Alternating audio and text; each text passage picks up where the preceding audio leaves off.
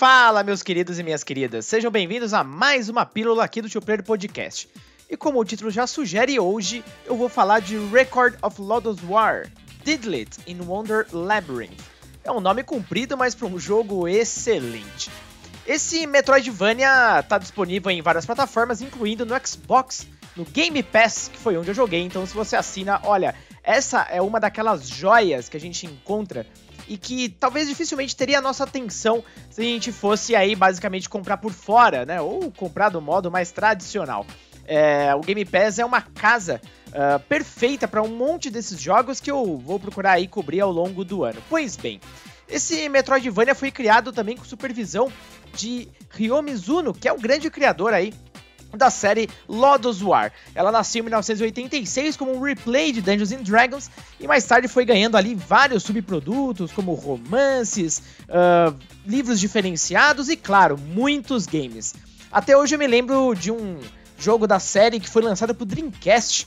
É, eu não conhecia absolutamente nada do, do nome Lodoss War, não era... Uh, não tinha nenhum significado para mim, mas fui surpreendido ali por uma espécie de Diablo de baixo orçamento, mas extremamente uh, divertido. Esse Metroidvania, no caso, também não é um título com grandes ambições, mas que vai divertir principalmente aqueles que gostam de Castlevania Symphony of the Night. Salva ali as comparações e, claro, até o escopo, porque Lodoss War é bem menor. É um jogo que parece ali um pouco familiar, até pelo estilo visual. Nós temos uma pixel art lindíssima. O game é todo ambientado ali numa época mais medieval, tal qual a obra original. E aqui nós controlamos é, justamente a Didlit, que está ali no nome do jogo, é uma elfa que inclusive é bem famosa aí no universo de Lodoss War. Ela desperta ali de um possível sono num lugar desconhecido e cabe a você explorar ali todo um cenário. Uh, como todo bom Metroidvania, você vai descobrindo aos poucos as salas e desafios e, claro, abrindo os mapas de acordo com alguns mecanismos e habilidades especiais que são aí obtidas principalmente depois de derrotar os vários chefes disponíveis. O game brinca com uma mecânica bem interessante que me lembrou o shooter uh, Ikaruga, não sei se todos aqui conhecem, da nossa queridíssima Treasure, onde você tem ali duas cores que são azul e vermelho, e você vai alternando entre essas cores para absorver esses poderes e, claro, também não tomar dano. Esse tipo de mecanismo é acionado ali em vários momentos da aventura e pode te desafiar pra caramba, ainda mais em grandes batalhas que, além de toda a porradaria comendo solta, ainda tem essa mecânica envolvida.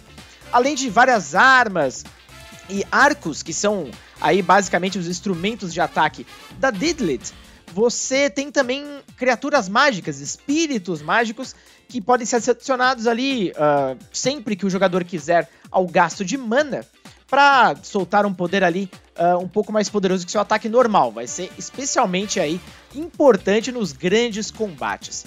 O game tem mais ou menos ali umas 5 horas de duração, acho que foi mais ou menos isso que eu uh, registrei ali no meu gameplay. E é um game muito bem amarrado, eu acho que é aquele tipo de jogo que tem começo, meio e fim bem definidos, ele não se arrasta, e acho que tem a duração que deveria ter mesmo, ainda mais dentro do que ele uh, oferece. A história é bem passável, o game é muito mais focado no gameplay em si, mas isso é o grande coisa. Na verdade, eu particularmente estava em busca, depois aí de ter jogado dois RPGs grandes na sequência, em algo que focasse muito mais no gameplay de fato, em uma plataforma bacana, em muita ação, e eu achei exatamente isso em Record of Lodoss War Didlit in Wonder Labyrinth. Então guardem esse nome. Se você novamente tem aí acesso ao Game Pass pode baixar, que é diversão garantida. Ele saiu há pouquíssimo tempo e não pode passar ali do seu radar.